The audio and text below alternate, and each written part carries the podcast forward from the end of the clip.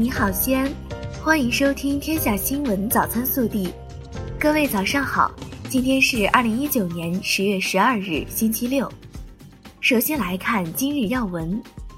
十月十一日，全市教育改革发展新闻发布会举行。我市采取多项创新性举措，促进教育改革发展。记者获悉，我市将对办学质量提升明显、社会评价较高的义务教育学校，每年给予一次性奖励一百至二百万元，用于教科研活动和奖励激励。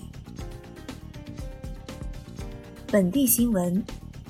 目前，我国最大的在线旅行社携程全球旅行 SOS 平台。在十一期间，通过微领队服务群，征集了几千份海内外中国游客的投票，发布了二零一九最安全旅游国家与城市榜单。榜单显示，中国成为最安全的旅游国家榜首，西安等名列最安全旅游城市榜单前十。十一日，市统计局发布系列报告显示。新中国成立七十年来，西安农村居民收入持续快速增长，消费由温饱向住行，用升级医疗教育负担有所减轻，农村人居环境生活条件显著改善。西安农村居民人均收入由一九五七年的七十八元增加到二零一八年的一万三千二百八十六元，年均增长百分之八点八。加快推进“二三六七”高速公路网、米字形高速铁路网建设，努力打造国际运输走廊和国际航空枢纽。昨日，我省举办全面深化改革系列新闻发布会，记者从会上获悉，我省将继续大力实施全省交通运输决胜全面建成小康社会，开启交通强省建设新征程三年行动计划。补齐交通运输行业发展短板，到二零二零年完成“十三五”各项任务。十一日，记者从省科技厅获悉，在日前举行的二零一九年中国政府友谊奖颁奖仪式上，经省科技厅推荐的西安交通大学德国专家霍迪、西北工业大学俄罗斯专家奥特姆·奥甘诺夫。和西安市科技局推荐的三星半导体有限公司韩国专家任伯君，荣获二零一九年中国政府友谊奖。记者十月十一日从市人社局获悉，十月十三日起，西安市将组织重点企业单位、教育以及医疗卫生系统事业单位，赴国内二十一所知名高校进行秋季招聘。此次秋招由西安市委组织部、市人社局组织，主要针对西安城市发展需要的高层次和急需紧缺人才。市发改委、市工信局等多部门近日联合印发《西安市工程项目招投标领域营商环境专项整治工作方案》，决定在全市范围内开展工程项目招投标领域营商环境专项整治工作。即日起，针对十八类问题征集线索。十一日，由阿里巴巴天天正能量主办，主题为讲述中国民间故事的正能量合伙人公益研讨会在杭州召开，近百家媒体代表齐聚西子湖畔，共同见证首批二百四十组正能量合伙人的发布。西安晚报推荐的五人入选首批正能量合伙人。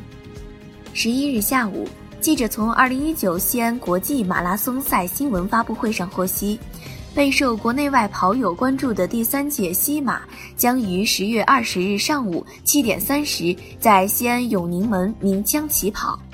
本届赛事在保持三万人规模的基础上，对各项目参赛人数进行了优化调整。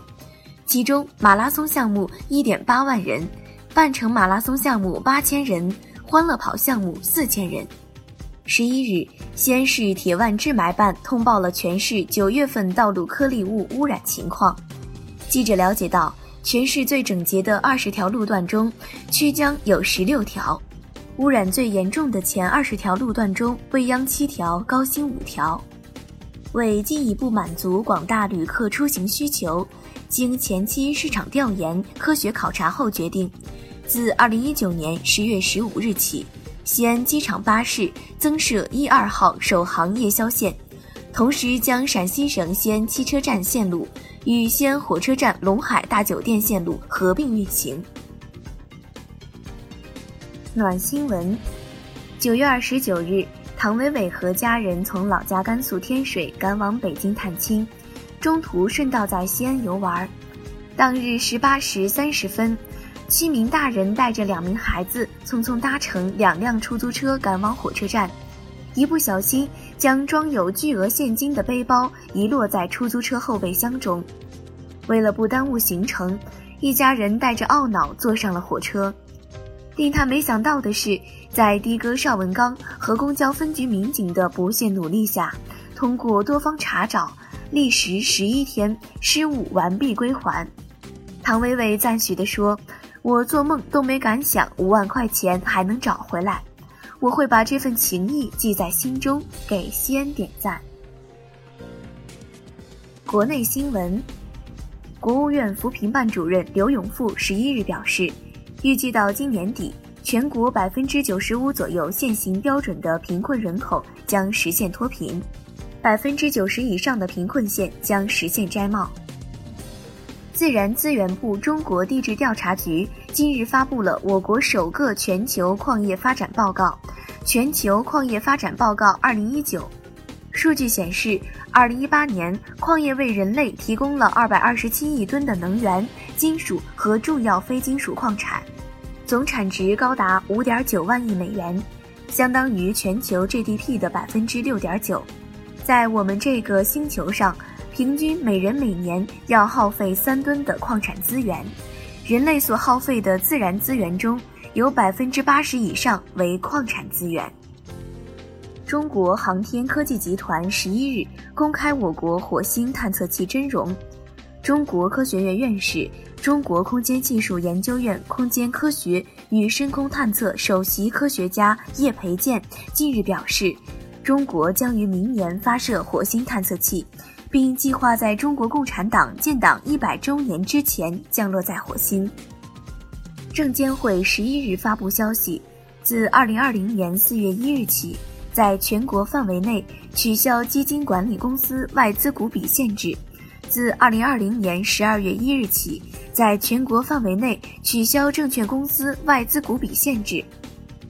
近日，教育部、财政部联合印发《本专科生国家奖学金评审办法》《中等职业教育国家奖学金评审暂行办法》。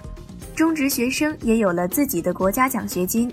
此外，互联网加、创新创业大赛等奖励首次获得认可。据中国航天科技集团，我国著名卫星专家、静止气象卫星、雷达、遥感卫星的开拓者魏仲全同志，在太原卫星发射中心执行任务期间，于十月三日二十时五十八分溘然长逝。将生命的最后一刻奉献给了他一生挚爱的航天事业，享年八十一岁。记者十一日从中国铁道科学研究院集团公司获悉，铁科院发布公告，授权委托中国铁路投资有限公司，面向社会公开征集复兴号动车组一、二等座椅和商务座客室优化提升方案。相关自然人、法人组织和联合体均可报名参加。十一日，福建泉州泉港区人民法院对碳九泄漏涉事企业相关人员一审公开宣判，以重大责任事故罪、谎报安全事故罪，依法判处八名被告人一至四年不等有期徒刑。二零一八年十一月。东港石化公司操作员违规操作致六十九点一吨碳九泄漏，却瞒报数量为六点九七吨。十一日，二百四十四名电信网络诈骗犯罪嫌疑人被我公安机关从菲律宾押解回国，抵达厦门机场。该团伙利用网络平台诱导人不断投资后卷款潜逃，至此。涉及全国多个省区市的特大跨境电信网络诈骗案成功告破。十月十一日，微信方面就朋友圈改定位回应，称微信正与电商平台沟通，要求下架相关违规服务。同时，微信提醒用户不要使用此类外挂服务。一定不要把自己的微信账号、密码以及验证码等信息交给陌生人，以免带来隐私、财产安全等多种风险。热调查：近日有不少学生反映，有企业在招聘问答环节中直接明确回复，勿招收非全日制研究生。有的 HR 更是直接表明，全日制和非全日制研究生的区别大了去了，非全日制等于本科生。二零一七年，非全日制研究生诞生。根据规定，非全日制与全日制招生方式相同，实行相同的考试招生政策和培养标准，其学历、学位、证书具有同等法律地位和相同效力。非全日制研究生就业遭歧视，你怎么看？更多精彩内容，请持续锁定我们的官方微信，我们明天不见不散。